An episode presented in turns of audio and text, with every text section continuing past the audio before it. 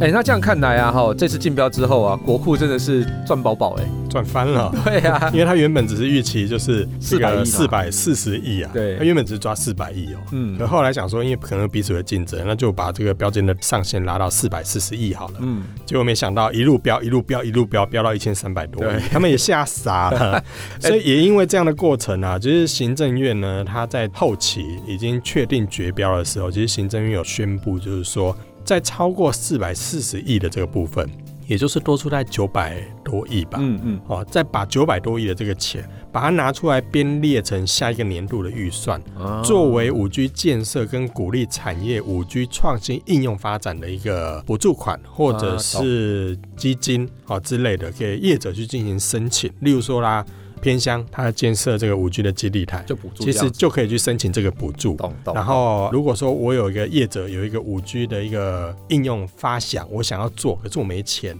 那我就可以去跟政府申请补助计划来发展出这个五 G 的应用。所以这笔钱就变成说，大家虽然多缴出来了，但是它变成一笔五 G 的基金，嗯，然后政府做庄之后，开放给业者去申请，也是回到业者身上啦。也是回到，但不一定回到那个电信业者的身上。嗯嗯可是呢，如果业者愿意去开发出五 G 的创新应用，甚至我们所谓的杀手级的应用，嗯，其实最后电信业者也是不见得会亏到啊。对，哎、所以我们这期节目也可以来申请一下五 G 的那个经费嘛。就以后我们讲话的速度跟五 G 一 样，就是哎，定个五好像 搞不好哦。嗯，所以对啊呢，这个部分其实我觉得也是好事啦，多对啊，出的活就络市九百场多啊，亿，对啊，而没且错它补助办法里面其实有提到所谓的基础建设，嗯，就是刚才所提到，有些偏乡可能他们会变成被业者考量说，哎，这地方的人口其实不多，对，那它这个地方五 G 的基地台建设，我就放后面一点，嗯，甚至可能后面到被忘记。那有些偏乡我们也不能够遗忘，或者是说不能够忽略，这种基础建设本来就应该是政府要鼓励的。嗯，所以以在这一次竞标办法里面，虽然有规范说你必须在多久以内要建制到多少基地台，但是其实并没有规范区域范围。那如果有这个基金，就变成多出来这个九百多亿，可以让这些业者又重新回来说，诶，我当初虽然付了九百多亿啊，但是我这次可以用申请补助的方式把这笔钱拿回来，嗯也不能算拿应回来哦，该 说拿拿来多补少助补建贴一设，点啊，对。对啊，就是说，你建设这个五 G 基地台的时候，可以少花一些钱。对这样对子对，就变成他可以去写一个计划案说，我要把一个山里面的哪一个部落建制五 G 基地台，嗯我希望做这件事情，然后去申请政府的补助款。嗯那政府觉得说，哎，确实在这个区域里面啊，这个地方他们的基础建设是比较少的，好，我愿意合拨这一笔经费下去，嗯然后呢，这个电信业者就可以在那个区块里面把基地台建起来，然后接下来呢，大家共网、共建、共购之后。哎，其实各家电信在那边也都收得到讯号，是是那是不是是偏向在这个五 G 的部分就不会被忽略了？对，其实我觉得偏向建设五 G 是非常重要的。其实五 G 啊，因为它的低延迟啊，所以很多一些像是远距医疗的部分啊，利用五 G 的话，可以更顺畅的去沟通。或许偏乡的五 G 可能会比都市的五 G 更应该鼓励发展。所以我觉得你刚刚讲那笔钱拿来去做偏乡的五 G 建制补助，我觉得是合理的啦。嗯哼，大家应该也可以接受啦。啊对对对，没错。，而且业者又可以回到他们身上，因为他们对很顾虑的就是基地台建制成本嘛。对对对，对啊没错。哎，那这样是好事啊？为什么有人说第一阶段的标金过高会造成五 G 产业的严重威胁啊？其实啊，刚才不是有提到嘛，说其实刚才所讲的这个还不错的补助办法，对不对？嗯它是在后面失控的时候，然后也最后已经快绝标，因为其实大家也没有想到说会飙到这么夸张啊，嗯就原本只是预期四百四十亿，飙到这个一千三百多亿，所以大家其实也有点吓到。那对于很多的这个产业人士，他们就会觉得说，哇塞，我光标金我就花了一千三百多亿，后面还要基地台建制哎、嗯后面要花很多钱，所以我除了标金之外，我后面还有很多的建制成本，而且呢，大家去估算之后发现说，如果说光基地台的建制啊。我可能第一年业者投资的这个基地台的一些相关的成本，算一算，算一算，大概就要投入六百亿左右。哇哦。所以，如果你标金这么高，又要再加上投入大概比标金还要高的基地台建设的金额，那这个其实对大家就是一个负担。那如果负担这么高的情况下，业者不可能做赔本生意啊！嗯我投入这么多钱，那我当然后续就需要把这个成本回摊到使用者或企业的身上。是没错。那是不是就变是说我们的资费变贵，业者的负担变高？嗯那业者负担变高，他也希望把成本拿回来，是不是消费者端也涨价？嗯所以很多的这个业界人士就担心说，哇，标进这么高，这个对五 G 的产业的发展，它不会是好事哦。嘿，这但只是说后来政府它后来就决定说，把这个多出来的九百多亿变成一个对鼓励，对或是资助一些创新应用的开发没错没错嗯跟基地台环境建设的一个补助。哎、其实也解决了这个问题。没错，没错。其实我觉得自费方案会不会变贵呢？那是一回事啊。那嗯哼等我们等下后面再聊哈。嗯，那但是据说这个状态在四 G 也有发生过。对啊，我们刚才所讲的前面一堆故事，什么彼此之间不肯相让啦，价格一直飙啦，或者是担心后面基地台建制的成本啊，忧心说对产业造成影响啊。哎、其实这些戏码在四 G 的时候都演过、哎对，对啊，其实当初四 G 在一开始，也就是在二零一三年的时候，那时候在竞标四 G 频谱的时候啊，其实哦，那个第一阶段的标金也是嘣嘣嘣嘣嘣飙破千亿、哎嗯，啊，现在五 G 飙破千亿，我觉得也是差不多啊。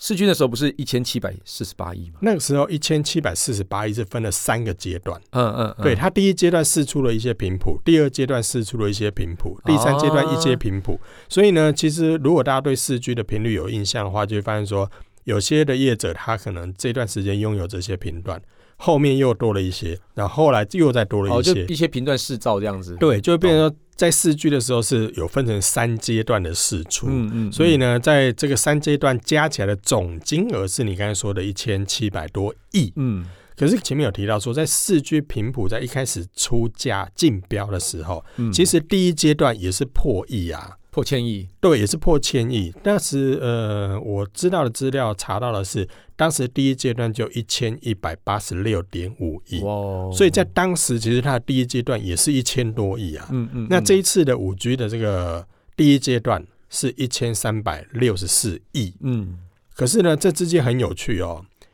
一千一百八十六亿的那个四 G 频谱，包含后面的几个阶段，就是总共三阶段这个四 G，当时它的这个租用年限是十七年。嗯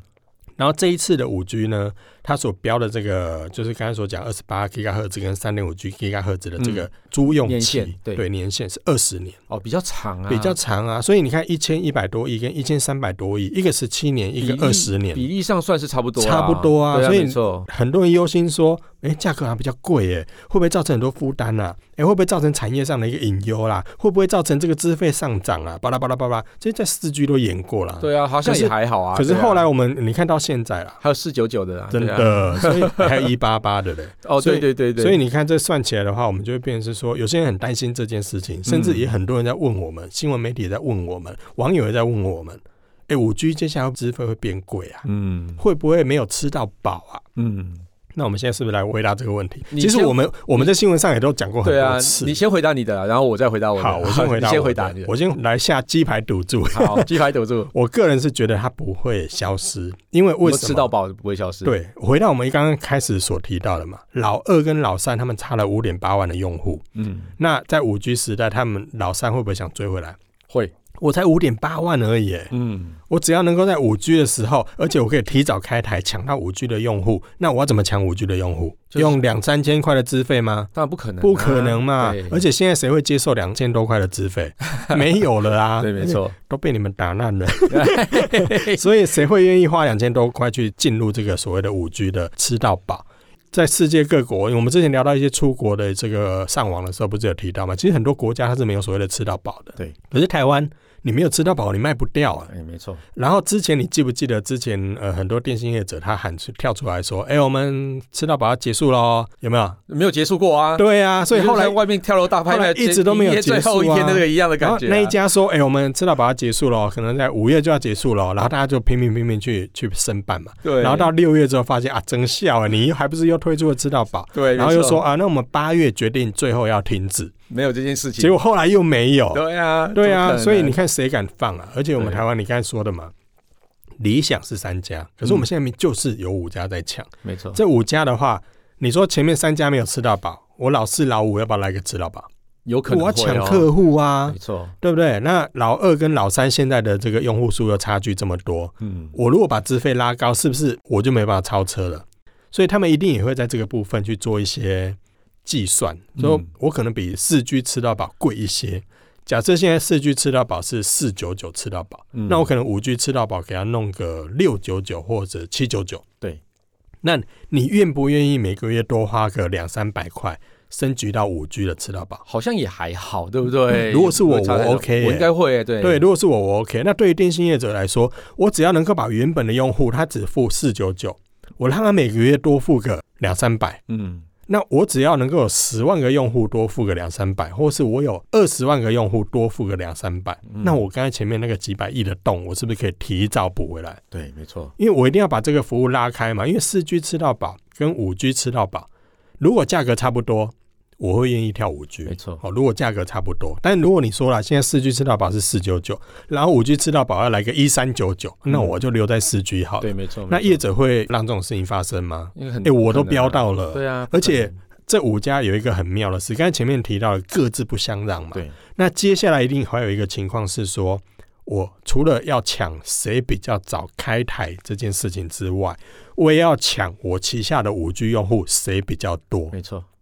这都是他们的面子之没错，争啊没。错，那如果我的用户能够越多的话，是不是代表就是我在这个部分有更好的优势，或者是很多的五 G 服务，我可以跟业者去谈？对就是没如果错你公司有五 G 服务，哎、我这个电信的用户最多，你要不要跟我合作？嗯，你要不要给我更多的补助款？所以我也可以从业者身上得到更多的补贴，嗯那就可以提升我的竞争优没势。错，所以你说五 G 吃到饱会不会消失？以台湾目前的消费习惯，针对行动网络这一块，我觉得很难消失，因为如果你消失，你就卖不动了。没错，那有人会说啦，世界各国，哎、然后人家什么中国呢，呃，韩国啦，其实他们都算起来都要一千五以上啦，嗯两三千啦，嗯台湾怎么可能？哎、你看，像用四 G 去推算，台湾四九九在全世界哪里看得到四九九吃到 饱？根本不可能啊，你看我们出国哦，出国那个国际漫游，对，我出国五天，可能比我在台湾的一一个个月月还还要贵贵。所以我们在台湾这个环境，嗯、大家被养刁或是被养惯了，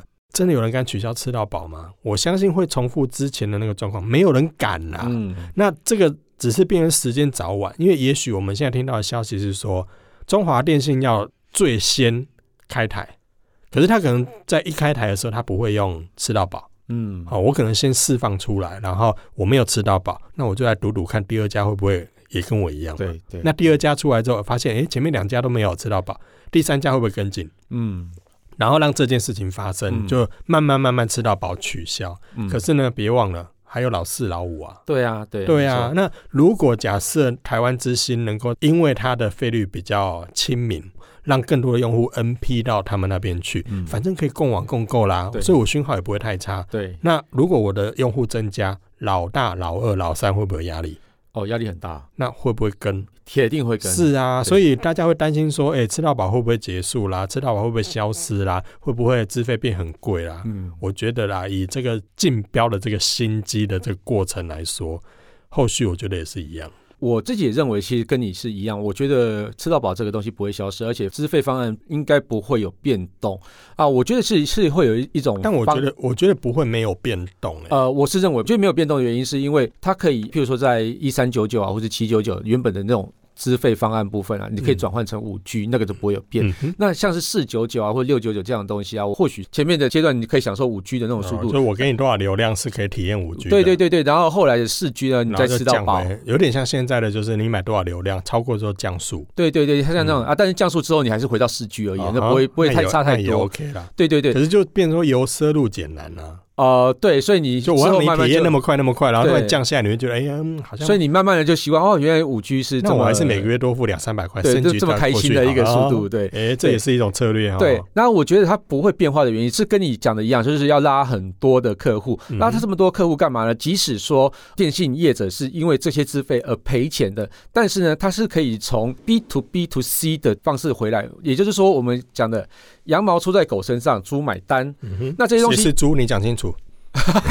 喂，你不要害我好不好？哎、总之其实就是说，哦、例如说我们像是一些 AR、VR 的一些服务，或者是像是嗯远距医疗，或者甚至像是我们工业四点零这些服务呢，嗯哼那这才是真正赚钱的地方啊！因为你从 B to B 的钱可以拿到比较快，而且量是很大的。嗯对，那当你提供，譬如说，像是我之后可能可以跟 Netflix，如嗯果 Netflix 之后要推八 K 的串流体验的时候，呀，那我就是说，哎，那你搭配中华电信或搭配亚太电信，你可以得到一个比较好的一个租金，那我就可以体验五 G 的速度，嗯哼然后搭配八 K 串流方案来去合并。那这些东西有什么利益呢？那中中华电信是不是跟 Netflix 说，哎，我帮你推八 K 的串流，那你是不是要分一点租金给我啊？嗯哼，他就赚这边，呀，就是从对商业用户那边去是赚嘛，那商业用户再去跟消费者收租金。对对对，那其实嗯哼本来就是大家的利益，就是从中间那一块再分出来。耶我觉得大家其实都是可以得到利益的。那确最实，好的还是就是消费者嘛，消费者本来是用一样的费率，但是享受到更高的品质。嗯哼。对，也有一种情况，也有人在猜啊，就是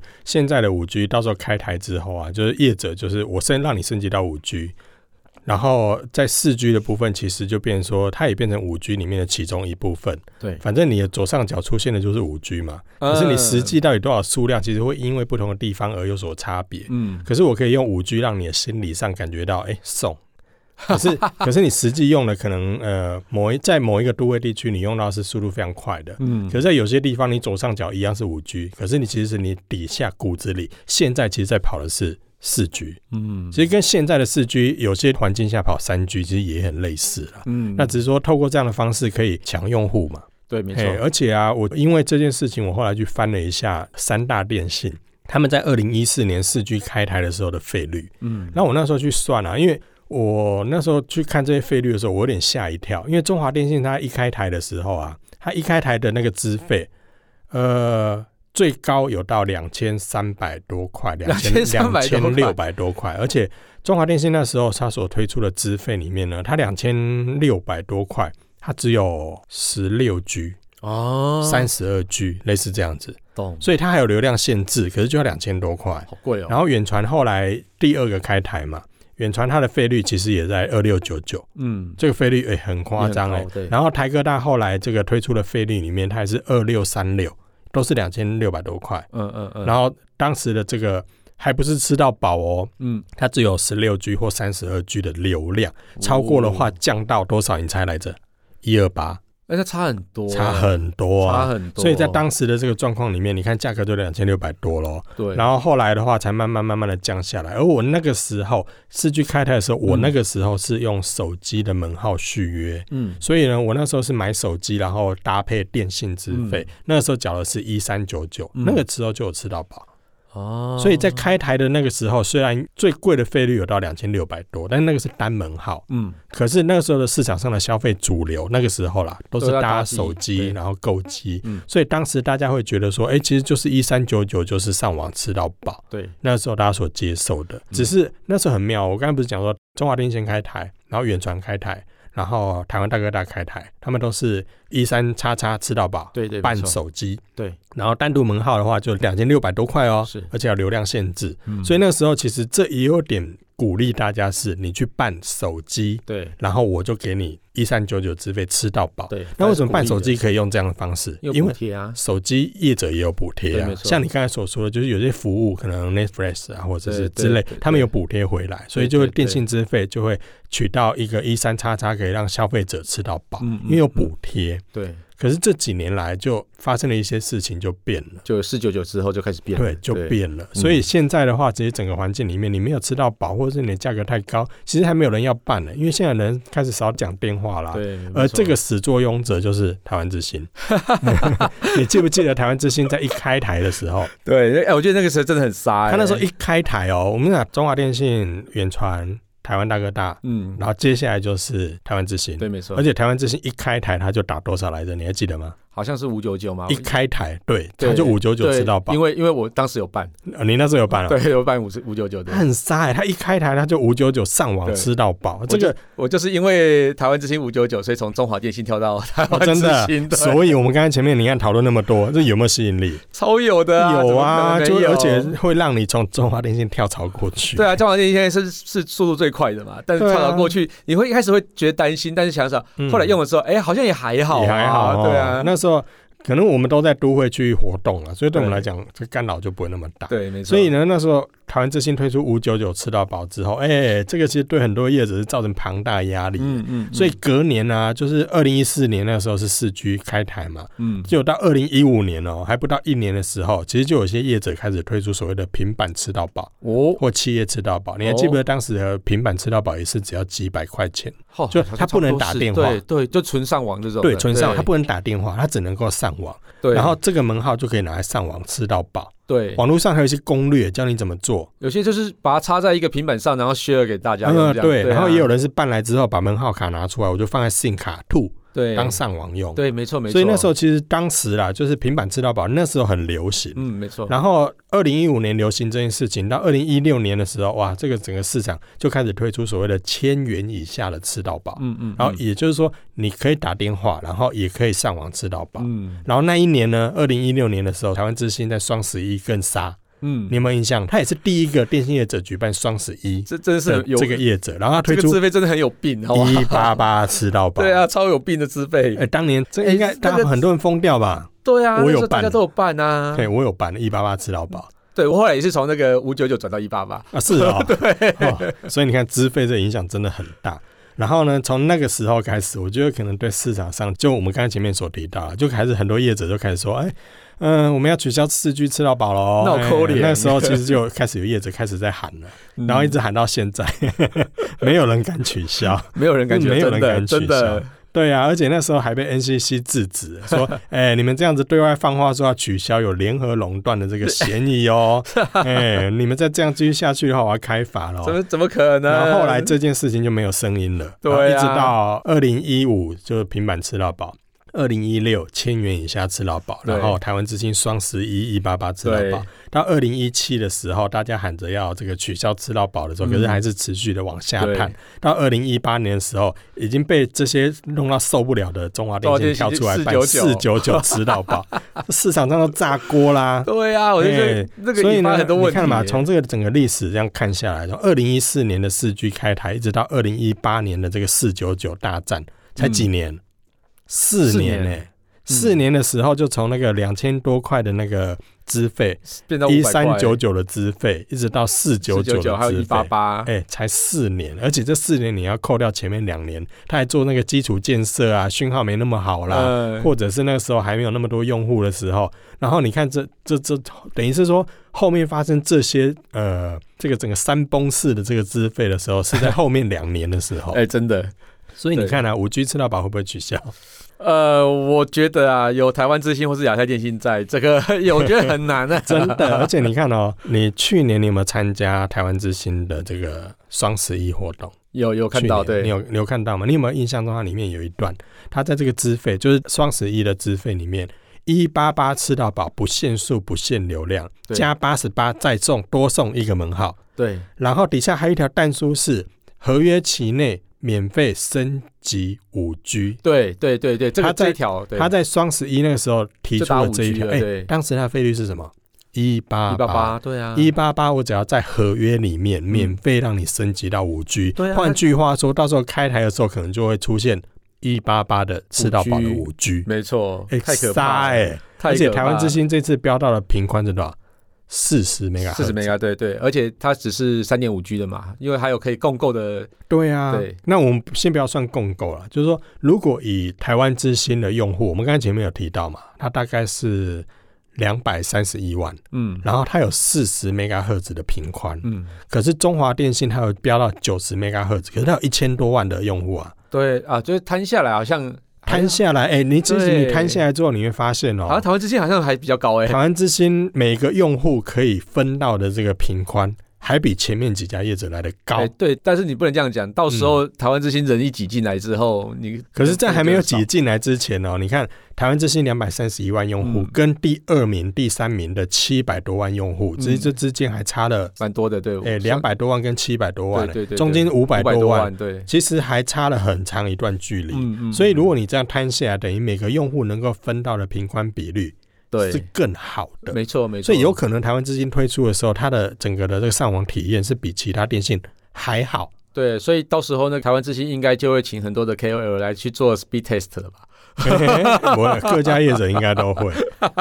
哎、可是台湾之星之前也做过类似的事情啊。啊他在是一开台的时候，不是也是请大家去体验说，虽然我的速度比较慢，嗯，虽然我的我总平光比较少，对，对可是你用用看，对，我的速我度就是比别快，人顺，对， 因为我的用户少啊。哎、我真的觉得用户少，像我其实也都是选择用户少的那种电信业者就来去，比较不塞车啊。对，啊，我就觉得哎、用起来很很开心啊，真的对啊，而且又便宜，没错。所以呢，我觉得啦，这一次五 G 大家很担心费率的问题，可是嗯啊，有台湾之星比 较软，我是觉得大家应该还是可以享受到所谓的五 G 吃到饱。对，没错，而且去年的双十一那个蛋叔，他也承诺啦，对，合约内我就给你五 G 吃到饱，嗯而且是一八八的资费。而那结果合他在合约外之后才开始盖五 G，啊没有，我后来其实有研究过这件事情，就说哎、会不会耍诈？因为五 G 可能没有建制那么快。嗯，可是他那个双十一的那个一八八的合约是三十个月哦，哦，所以如果三不十可个能月，三十个月都没有见、啊，对啊，对三十个月是多久？两两年年半。多，对，对啊，所以在这两年半里面，他不可能两年半五 G 还不推出来，不可能嘛。对对所以，即便去年双十一，其实距离现在也才几个月而已。假设它一年后推出了，哦，假设啦，嗯我们把它拉到时间最长，那也还有一年半呢、嗯，一年半，那些用户都可以一八八吃到饱，对而且你别忘了，去年有双十一，今年有没有？还是有啊，还是有啊，所以还是有可能那会我发觉生的。得这样三大电信就是中华、台哥跟远传，这压力很大他，们，我觉得他们压力觉得很大，所以呢，有台湾之星在里面，我真的觉得蛮好的，蛮乐 观的，蛮好的，蛮蛮好乐的。观的，对。哎、不过我觉得现在最大问题应该还是基地台的建制啊，真的啦，基地台我觉得现在目前是应该大家最担心的，也是各业者最担心的，因为根据计算啊，就是有按照一些距离啊或分布去计算，五 G 的基地台它会是四 G 基地台的三倍。对，就以往可能以四覆盖 G 基地台覆盖我只频要段的话这个地方对放一台，嗯可是以后五 G 基地台的话，我要放到三台。对，没错，所以那个覆盖范围就变成我一台的成本跟三台的成本，哎，那就是三倍啦。嗯，而且呢，这之间还有人估算出，除了这个设备的费用之外，电费，五 G 基地台它一开始的里面的所有的元件跟它所有的耗电量都会比四 G 基地台来的高，嗯，所以包含架设在这些环境里面的电费也算在里面去之后，据说啦，五 G 的这个基地台耗电量是四 G 的十六倍。所以呢，基地台的设备跟后续的这个这个电费，其实也是会对电信业者有很大很大的负担。哎、其实我看到的亚太电信啊，在四 G 的时候有一个比较有趣的一个嗯，方式，就是说，呃，我在你家里放基地台。我在你家里面，是你可以去租吧？呃，应该不是，就是说，譬如说你的四 G 讯号不好的时候，嗯哼他放一台那个基地台在你家里面，微就是型的，微型嗯基地台在里面，嗯哼你家里面，然后你家里的电话通讯啊，什么东西变得非常好，嗯但是他就吃你家的电。嗯哦，对，那或许我觉得是在家里，因为它体积也小嘛，对啊，那本来就是像是五 G 的扩散的那个范围本来就不大了嘛，嗯哼所以摆在你家里面，是不是在路上的人也可以用到这些东西呢？然呃后我觉用得你家的电，用你家的电，用你家的网 络，哎呦，哎，是不哎是？这好像也是一个方法哦。，对，那但是之后我觉得可以谈一个 deal，就是说我放在你家里面的，嗯譬如说你的阳台外面，嗯那你可以享受比较好的资费、嗯哼，啊。那但是你这个东西就是电，变成你要你要出。那哦对啊，，网路呢，那或许它可以提供给你网路嗯之类的。那或许这样子的方案，我觉得可能在一个都会区里面，或是说像是一个有老阿楚那种的区域，像是新竹这样子，放在阳台这样子，我觉得这个或许是一个蛮好的一个方哼，搞式不。好哦也是一个解套的方案啊。对哦对对对对嘿对嘿所以呢，这蛮样好的子眼见下来，我觉得我还蛮乐观的啦。对对对，对啊，所以呢，这目前看来的话，我觉得我 OK，我觉得 OK，四 G 吃到饱，五 G 吃到饱，我觉得都 OK 的，大家真的不用太担心嗯了。嗯嗯，那现在的话，据说目前中华电信是喊出第三季开台，对对对，第三季是在七月八月。七月八月是。对啊，所以我们现在就接下来等啊，现在是一月嘛，嗯所以半年后我们大家就可以体验到五 G，那但是五 G 刚开始推出的时候，我觉得大家一定要可以预期一件事情，就是它推出绝对一开始是在都会地区，没错，好、因为基地台密集度嘛，嗯然后建可制能的方便度也是啊，对，啊然后可能很多地方都还没有基地台。嗯，所以以一开始推出的时候，一定会很多人会开始哀嚎说：“哎呀，五 G 啊，收不到讯号啦，然后嗯速度很慢啦，嗯然后断断续续啦。对这个都是大家可以预期到，因为四 G 对也是这样子，所以对剧本都一样啦。当初四 G 怎么样，现在五 G 也会怎么 样。所以呢，大家不用那么急，就继续观望。你看四 G 过了两年之后，哇，超便宜，没而且错手机也超便宜是。超便宜，没错，所以不要急啦，我觉得等到资费降下来，你要换五 G 手机的时候，那个时候再来升级，甚至是到时候来跟电信业者之间去做一些资费的补贴，再去申办五 G 手机，嗯也都是一个不错的选择方案啦、那最后啊，我们来聊一下哈、五 G 啊，除了速度快以外，它还有什么优势啊？跟大家分享一下。嗯，就速度快啊， 哎，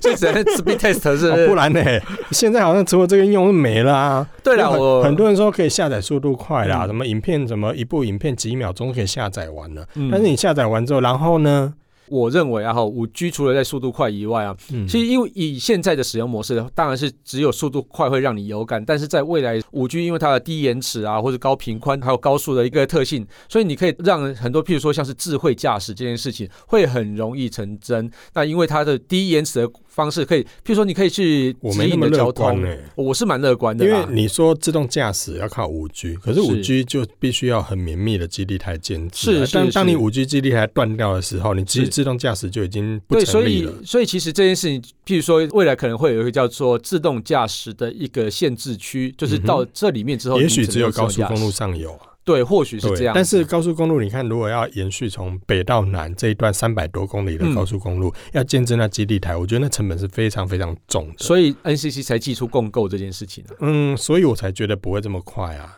啊，是因为这样第一吗个是自动驾驶的车，一定一开始第一个费用就很高，对，然后五 G 的普及度，基地台也要绵密度嗯够，嗯这个五 G 的自动驾驶才能成立。嗯然后呢，你知道台湾是先进国家嘛，嗯，所以我不认为会那 么快。嗯哼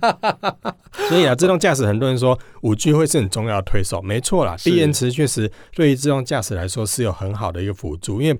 我镜头侦测到跟回抛到 server 这个几秒钟的时间，这可能一个人弄料料啊，哈、啊那所以或许啦低延迟对一定要透过五 G 来达到这个更快的判断，然后嗯才能够让自动驾驶能够侦测到状况的时候，可以紧急刹车啊，嗯可以赶快停止、赶快转弯啊。嗯嗯所以低延迟是需要，可是是因为五 G 建设的关系，我觉得自动驾驶不会这么快。哦但啊，我觉得现在最大的好处就是，因为五 G 这个服务可以承载更多的装置。是是以前四 G 的好几倍，所以呢，以后什么跨年啦、看烟火啦、嗯演唱会啦，就比较不会塞车不。要不会塞，嗯就是所以我觉得用户这的个体验会更好这样子。，对，所以我觉得这个应该是短期内看到最大的好处，嗯，就是嗯哎呀，。嗯跨年的时候大家不会再塞车啦。对啊，我是蛮期待未来一些物联网的一些或者是自动化的一那些好啊那处我啦。觉得那很后面，对那不也许两不会年啦后的不会事啦了吧？ 我觉得两年后也很快啊，我觉得短期内蛮没就你那几个么快鬼啊，短期内啦。对啊 好那 OK 也许之后有新服务出来，我们再跟大家讨论哦。好 OK，好啦，感谢大家收听这节目，我是科技阿酷 Kids Play。我是科技仔仔林小 旭你，有任何想听或觉得有点酷，或者会担心五 G 吃到饱很贵的朋友，告诉你没还 乐啦，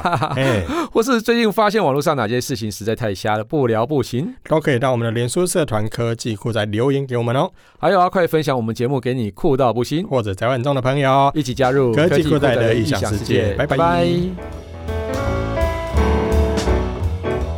科技酷宅由艾格媒体制作播出。